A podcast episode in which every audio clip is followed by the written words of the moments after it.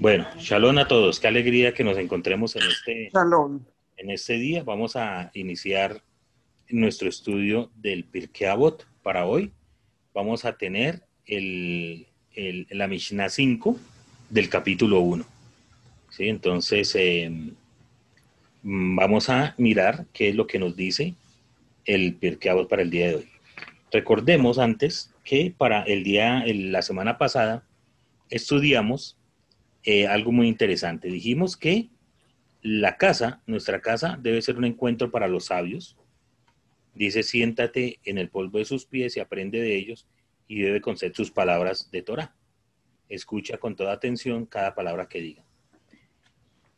Las personas que dijeron esto fueron eh, Yosef ben Yoser de Zerada y Yosef ben Yohanan. Recuerden también que hace ocho días enseñamos que a partir de, del segundo, de, la época de la Mishnah, hablábamos de sugot o parejas, ¿sí? que eran dos sabios que, que servían en el, estaban en la boda del Eterno, especialmente en las sinagogas y en el templo, y uno eh, servía como nací, que era el responsable de lidiar con todas las cuestiones económicas y políticas, y estaba el Ab Beddin, que era el que estaba a cargo de los asuntos alágicos. Entre ellos están eh, pareja, la, pareja de Yosé ben Yoser, que era el Cohen, y era el Nací, mientras que Yosé ben Yohanan era el Ab Beddin. ¿sí? Es decir, que el Ab era el que se encargaba de los temas alágicos. Entonces, vamos a ver que la Mishnah del día de hoy, como siempre hemos estudiado, conecta una con la otra. Siempre nos conecta. Entonces vemos a Yosef ben Yohanan de Jerusalén, que dice, entonces ya sabemos que él viene de las parejas de los Sugot que, que venían, lo que hablamos antes. Entonces, ¿qué nos dice Yosef ben Yohanan el día de hoy? Mishnah 5. Que tu casa esté totalmente abierta a invitados. Los pobres deben ser tratados como miembros de tu propio hogar. No te involucres en demasiadas charlas banales con la mujer, es decir, con tu esposa. Esto se dijo con respecto a la propia esposa. ¿Cuánto más entonces se aplica a la esposa de otro hombre? Basándose en esto, los sabios dijeron, quien se involucra en demasiadas charlas banales con la mujer, se trae el mal a sí mismo, desatiende el estudio de la Torah y finalmente heredará el Geinon, o sea, el infierno. Bueno, muy interesante todo lo que nos dice esta Mishnah. Entonces, eh, podemos eh, dividirla en tres partes esenciales. La primera, la casa debe estar totalmente abierta a invitados. ¿sí? Eso es lo primero que podemos decir de esta Mishnah. Recuerden que siempre se nos eh, ha puesto la figura de Abraham Avinu como un gran hospedador. Y aún estando en, en, la época, eh, dice la, la, la- la tradición, que aún estaba apenas tres días después de, la, de su circuncisión, cuando estaba, estuvo a la tienda y siempre quería atender a invitados, y ahí es cuando se le aparecen los ángeles, antes de, cuando llega la promesa del nacimiento de Isaac, y antes de la destrucción de Sodoma y Gomorra. Entonces, eh, nos dice aquí José Ben Yohanan que debemos tener nuestra casa totalmente abierta a invitados. ¿sí? Ahora, debemos tener la casa invitados, debemos tener nuestra casa abierta para invitados, ¿para qué? Para sentar y tomar cerveza, tomar con ellos trago, hacer una fiesta. No, esa no es, el, no es el sentido de esta Mishnah. ¿sí? El sentido de esta Mishnah es que cuando tengamos invitados, ellos reciban palabra del Eterno, que efectivamente, como dice aquí mi hermana Sharit, eh, Judith, compartir la Torah. Que siempre tengamos en nuestra boca palabras de Torah, palabras de consuelo. Hay mucha gente que necesita, que vienen a visitarnos, sean de la alianza o no lo sean. Y mm, nosotros podemos intuir, porque el Eterno nos ha dado esa, esa, como ese sexto sentido de saber si una, está, si una persona está pasando por un mal momento o por un buen momento. La idea es que siempre que llegue alguna persona, eh, no la dejemos ir sin haberle dado alguna palabra del Eterno, alguna palabra de Torah. Eso es lo principal que nos habla esta eh. Segundo, los pobres deben ser tratados como miembros de tu propio hogar. Y eso sí que es interesante porque em, por lo general, eh, cuando la persona es de dinero, entonces tiene más privilegio eh, muchas veces que una persona que realmente eh, no tenga los medios o que esté en, en pobreza. Al respecto, nos dice lo siguiente aquí en este, en este hermoso libro. Darse de acá o dar caridad está comparado con sembrar.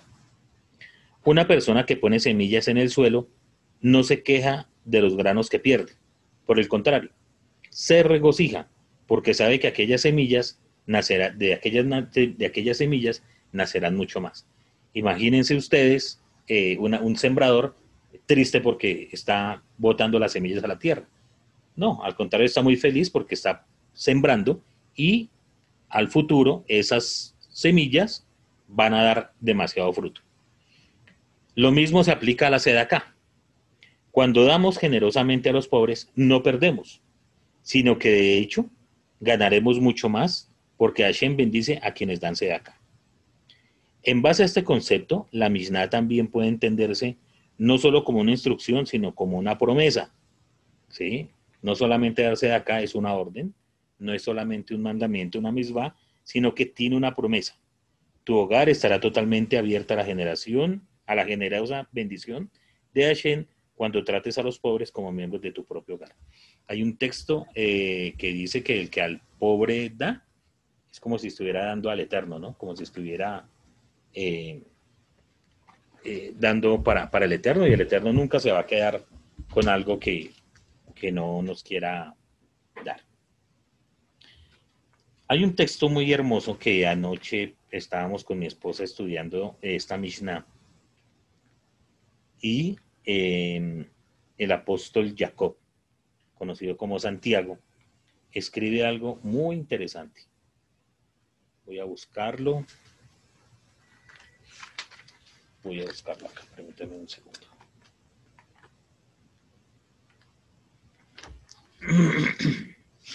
Si ustedes lo quieren ir buscando, está en Jacob, capítulo 2, versículo 2. Y eso es muy importante que nosotros tengamos en cuenta todo esto que se nos habla, porque eh, Jacob Asadik. Muy bien. Dice así, hermanos míos, capítulo, capítulo 2, versículo 1. Y voy a ir hacia adelante con algo más. Ah, sí, aquí, perdón, antes de eso, eh, Judith no me da la cita que dice, el que al pobre da, al bendito presta. Correcto, y eso está en el Tanar. Y ahorita de pronto buscamos el, el pasaje. Entonces, dice el capítulo 2 de Jacob lo siguiente. Hermanos míos, la fe de nuestro Adón de gloria, Yeshua Mashiach, no la podemos mezclar con acepción de personas. Entonces, esto es muy interesante, vea. La fe de nuestro Adón de gloria, Yeshua Mashiach, no la podemos mezclar con acepción de personas. Porque si en vuestra sinagoga, ojo a lo que dice acá, entra un hombre con anillo de oro y ropa costosa, y al mismo tiempo entra un pobre con vestido descosido por partes, y miráis con agrado al que viste ropas costosas y decís, siéntate aquí donde te sentirás confortable. Y al pobre, quédate allá parado o aquí en el banquillo donde descanso mis pies. ¿No estáis haciendo acepción de personas, llegando a ser jueces de pensamientos torcidos? Oíd, amados míos, ¿no escogió el Eterno a los pobres según la opinión del mundo, para que sean ricos en fe y herederos del reino prometido a los que le aman? Y ahí en adelante sigue el texto, que es muy interesante que lo lean. Esto es lo que dice Jacob Asadik. Miremos un momento lo que nos dice eh, el libro que estamos estudiando. Yosef Ben Yohanan vivía en Jerusalén, una ciudad siempre llena de visitantes que iban al Bet Mikdash. Es posible que la gente se viera tentada a invitar solo a aquellos individuos ricos e importantes, de modo que Yosef Ben Yohanan nos enseña a invitar a los pobres, especialmente porque por lo general no pueden permitirse hospedarse en un hotel. Qué interesante, ¿no? El pensamiento que nos da Yosef Ben Yohanan se ve reflejado también en la carta de Jacob Hasadik. Parece ser que era, muy, una costumbre que todas las personas que, vivían en Israel, en Jerusalén, cuando llegaban eh, tantos visitantes, pues le daban privilegio a los ricos, a eh, que se sintieran muy bien, pero a los pobres como que, bueno, los tenemos, dice la Torá, en el, en el mundo siempre, en Israel, en el pueblo, siempre tendrán pobres y bueno, pues creo que convivían con eso, pero eh, de cierta manera se hacía excepción de personas, cosa que está prohibida en la Torá y en nuestros escritos. Así es que tanto Yosef ben Yohanan como eh, Jacob nos invitan a que tengamos cuidado con eso, a que no podemos eh, pensar que solamente debemos atender a las personas que tienen dinero, sino que debemos pensar que especialmente a los que carecen de dinero, los que están en una necesidad bien difícil, son incluso las primeras personas con las cuales debemos lidiar y con las cuales debemos compadecernos. ¿sí? Así recuerden ustedes la cita que nos da el, el Midrash de nuestro Rebe cuando habla del rico y del azar. ¿sí? Esa comparación tan tremenda que se nos da y nos invita a que debemos estar, tener mucho cuidado con eso. ¿Y cuántas veces en nuestras comunidades hemos visto eso? Que siempre la persona que tiene eh, el poder económico eh, son en cierta manera como más respetados y más tenido en cuenta que las personas que desafortunadamente eh, bueno, no digamos desafortunadamente, sino que simplemente no tienen los recursos que tiene la persona de poder. ¿sí? Me hace acordar de la canción eh, de Si yo fuera rico, la que encontramos en el viernes en el tejado, que dice, si yo fuera rico, si así no supiera nada, todo el mundo vendría a buscar mi consejo y todos lo harían ¿por qué? Pues porque pues el hombre que es rico, entonces como que, como que es el que tiene el consejo, el sabio. Pues no necesariamente. ¿sí? Pero así nos comportamos muchas veces, eh, aún en nuestras comunidades. Entonces, hay que tener mucho cuidado con eso. Muy bien.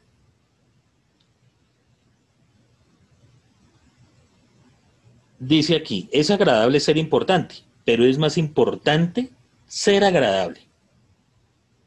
Abrir nuestras casas a los ricos y respetados nos hace sentir importantes. ¿Sí? Entonces, eh, si viene un rico, pues, ah, qué tremendo eh, recibir a un rico. Pero Hashem quiere que nuestras puertas estén totalmente abiertas a todos, ricos y pobres por igual. Entonces, esto no quiere decir que entonces cuando llega una persona con dinero a nuestra casa o a nuestra comunidad, entonces ahora lo vamos a rechazar a él y darle todos los privilegios al que no tiene.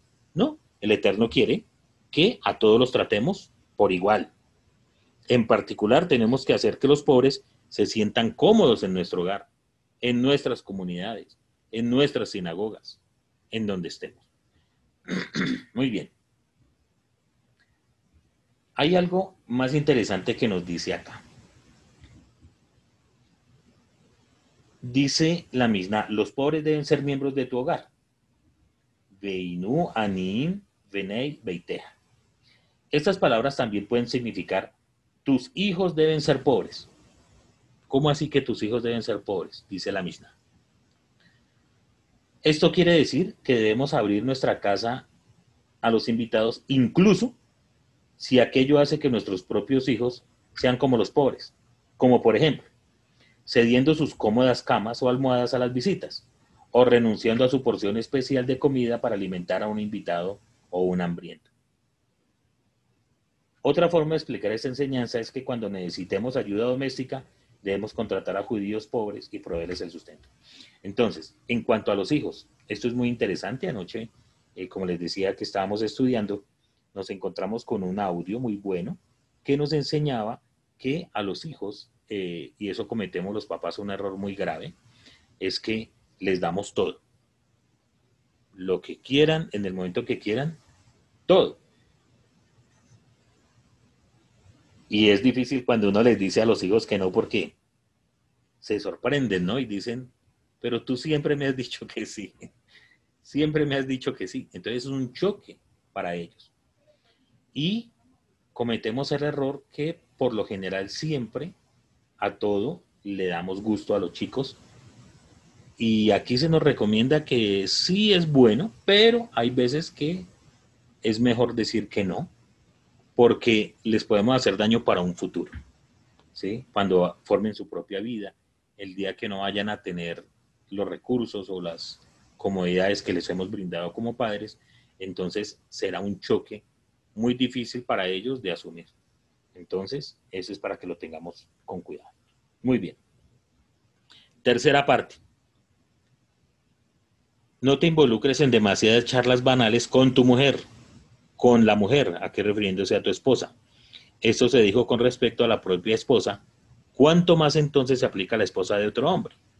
Basándose en eso, los sabios dijeron, quien se involucra en demasiadas charlas banales con la mujer, se trae el mal y asimismo desatiende el estudio de la Torah y finalmente, y finalmente heredará el reino. Entonces aquí dos cosas. Una, nos dice que no nos debemos que no nos debemos involucrar en demasiadas charlas banales con la mujer. ¿Qué dice hermano Héctor? Bastante fuerte principio, muy fuerte. Sí, entonces vamos a ver a qué se refiere, porque créanme que estuve buscando material porque es difícil. O sea, si usted lo toma eh, literalmente, como nos dice la Mishnah, entonces eh, es como si uno tuviera que tratar a la esposa solamente para las, para las cosas básicas, ¿no? Hay comunidades o hay líneas en el judaísmo que lo aplican literalmente. Yo pienso que esto se refiere a, otras, a otros temas. Entonces, por ejemplo, si uno empieza a hablar con la mujer, eh, con la mujer de uno, y solamente la charla, solamente la charla, se trata para destruir a los demás, para levantar chismerío, para hablar de cosas que realmente no tienen sentido y que en lugar de ser em, gratificante, pues nos aleja del eterno, no solamente al, hombre, porque aquí lo que, lo que dice, lo que nos trata de, lo que nos dice literalmente la misma, es que si uno habla con la mujer de cosas banales, entonces lo que va a hacer es que se aleje del estudio de la Torah y finalmente va a heredar el Geinón o el infierno. Es cuando uno se, se, se pone a hablar con la esposa de cosas banales, hablemos de cosas banales que son cosas banales. Para mí una cosa banal es efectivamente eh, empezar a hablar mal de la gente, hacer la shonara, todas esas cosas. No solamente uno se aleja, sino que uno participa para que la esposa se aleje también de la Torah del Eterno. ¿Sí? Entonces, nuestro corazón debe estar puro y limpio delante del Eterno, de cómo nos comportamos. Esto no quiere decir que entonces con mi esposa no voy a hablar ni siquiera del programa de televisión que vio, porque eso lo escuchaba, lo escuchaba ayer en una, en una enseñanza, eh, prácticamente hay unas líneas en las cuales se prohíbe incluso que uno vaya con la esposa a cine o que vaya a la esposa con la esposa a, un sitio eh, diferente y eso para mí es totalmente permitido. Lo digo para mi vida, ¿sí? Porque nosotros como pareja, con, nuestra esposa, ustedes con sus esposos, eh, tienen que saber que la vida eh, es diferente a lo que se vivía hace dos mil o tres mil años. Estas misnayot son de hace dos mil años. No podemos interpretar todo como si el mundo no hubiera avanzado es necesario que nosotros podamos compartir tiempo con nuestra esposa, tiempo de calidad, ¿sí? Y hablar de las cosas normales que pasan en el día a día. Nosotros podemos hablar con nuestra esposa de la situación política que pasa en, nuestro país. Tenemos que proyectar con nuestra esposa de lo que queremos hacer, de nuestros sueños. Nada de eso es banal. ¿Qué es banal? Banal es que entre nosotros como pareja estemos maquinando cosas que al Eterno le desagradan. ¿Ya? Escuchábamos anoche eh, un ejemplo que me llamó mucho la atención y fue, por ejemplo, el caso de la esposa de Korah.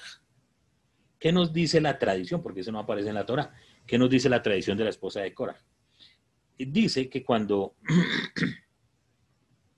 cuando llegaba Korah de, estudiar con Moshe, eh, le hacía preguntas, eh, por ejemplo, eh, si uno tiene una mesusa en la casa, aunque eso es ilógico porque la mesusa se pone en las, en, los, en las columnas y ellos vivían en tiendas. Pero, bueno, que si uno tenía eh, libros de Torah en la casa era necesario la mesusa, entonces decía Cora que claro, que eso es lo, que le había enseñado Moshe, entonces la esposa le decía, no, eso es pura carreta, mire, si usted tiene eh, libros de Torah en la casa, usted no necesita la mesusa. otro día dice la tradición que cuando recuerden ustedes que cuando se estaban consagrando a todos los sacerdotes, los rasuraban totalmente. Todo el cuerpo era rasurado. ¿Y qué tenía que hacer Aarón? Alzarlos y mecerlos. Y entonces cuando llegó Cora, que era un tipo supremamente importante, de mucho dinero, llegó, se sintió como mal, se sintió como humillado. Entonces la mujer le decía, pero ¿qué es eso que le hicieron? ¿Cómo usted se deja hacer eso? ¿Cómo es que se deja humillar? ¿Sí? Y cosas así. Entonces, en la enseñanza que estábamos eh, escuchando ayer, nos, decía que, uno debe evitar, digamos, esa clase de conversaciones con la esposa. ¿Por qué? Porque miremos el final de Korah. ¿Cuál fue el final de Korah? Pues que finalmente su familia fue tragada por la tierra y ellos murieron eh, por el pecado que levantaron por rebelión. Entonces, cuando nuestra charla con nuestra esposa, con nuestros seres queridos, con nuestros hijos, se basan en criticar a los demás. Se basan en querer formar eh, rebeliones. Eh, que nuestra charla sea solamente eso, hay que evitarla, porque finalmente sí nos va a perjudicar, pero no solamente al esposo, sino a la esposa también. ¿sí? Eso es muy importante tenerlo en cuenta. Ahora, nos dice, si eso es con respecto a su propia esposa, ¿cuánto más se aplica a la esposa de otro hombre?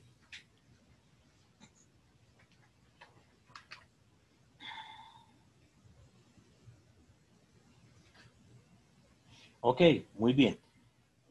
¿Por qué es importante eh, todo lo que estamos hablando? Porque las mujeres se basan más en los sentimientos, ¿sí?